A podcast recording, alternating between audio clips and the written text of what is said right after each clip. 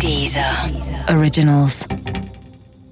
Lust auf weitere Deezer Originals? Hör jetzt den True Crime Podcast Das Böse oder das kleine Fernsehballett mit Sarah Kuttner und Stefan Niggemeier auf www.deezer.com. Wissensnacks. Die Fibonacci-Folge. Der Italiener Leonardo da Pisa, der später Fibonacci genannt werden sollte, beschäftigte sich Anfang des 13. Jahrhunderts mit dem Wachstum einer idealen Kaninchenpopulation. Ideal deshalb, weil Leonardo folgende Annahmen machte, die in der Wirklichkeit so nicht gegeben sind. Erste Annahme. Du hast ein ganz junges Kaninchenpaar als Startpaar. Zweite Annahme. Nach einem Monat ist ein jedes junge Kaninchen fähig, sich fortzupflanzen. Dritte Annahme. Ein Kaninchenpaar gebiert jeden Monat ein neues Kaninchenpaar. Vierte Annahme. Kein Kaninchenpaar stirbt oder wird geschlachtet. Unter diesen Annahmen lässt sich nun exakt die Frage beantworten, wie viele Kaninchenpaare es nach einer bestimmten Anzahl von Monaten gibt. Im ersten ist es eines, im zweiten auch eines, im dritten sind es zwei, im vierten drei, im fünften fünf, im sechsten acht, im siebten dreizehn und so weiter und so fort. Die Abfolge von Zahlen 1, 1, 2, 3, 5, 8, 13, 21, 34 heißt Fibonacci-Folge.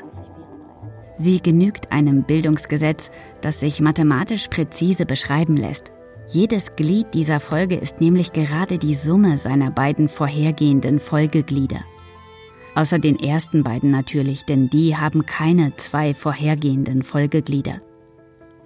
Die Fibonacci-Folge hat es zu wirklich großer Berühmtheit gebracht. Der eine Grund dafür ist, mit ihr lassen sich, wie im Fall der Kaninchen, offenbar natürliche Wachstumsprozesse beschreiben, wenn auch nur idealisierte. Zudem vermutet man in ihr so etwas wie eine Schablone vor sich zu haben, nach der die gesamte Natur funktioniert. Man fand die Folge nämlich nicht nur bei der Fortpflanzung von Lebewesen, sondern auch bei der Anordnung von Blättern an Stängeln oder bei der Sonnenblume, beim Romanesco und bei Tannenzapfen. Zudem stellte man mathematische Betrachtungen zum Quotienten zweier aufeinander folgender Glieder der Fibonacci-Folge an.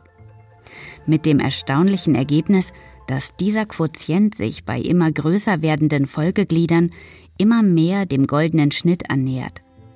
Der goldene Schnitt wiederum ist ein bestimmtes mathematisches Teilungsverhältnis einer Strecke, das viele Menschen, insbesondere viele aus dem 19. Jahrhundert, als Verwirklichung einer ästhetischen Idealvorstellung für perfekte Proportionen galt.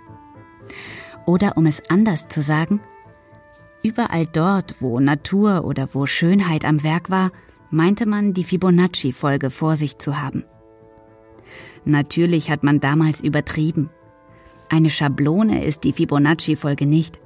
Erst recht keine für die gesamte Natur oder alles Schöne. Das macht aber nichts. Wenn du das nächste Mal einen Romanesco kaufst, dann denk einfach daran. Vor dir liegt die Fibonacci-Folge, auch wenn du sie nicht auf Anhieb erkennst. 1, 1, 2, 3, 5, 8, 13, 21, 34. Mono ist kein normaler Podcast. Ich habe mich ganz klar und deutlich dafür entschieden, Revolution zu machen. Einzigartige Geschichten, erzählt von denen, die sie erlebt haben. Spannend, Die Polizei sind gekommen mit Hunden. persönlich, bin Aussteigerin aus dem Rechtsextremismus. dramatisch. Es hat bei mir dazu geführt, dass ich mit der Bundeswehr gebrochen habe. Hör jetzt den neuen Deezer Originals Podcast in Kooperation mit Stern. Auf Deezer.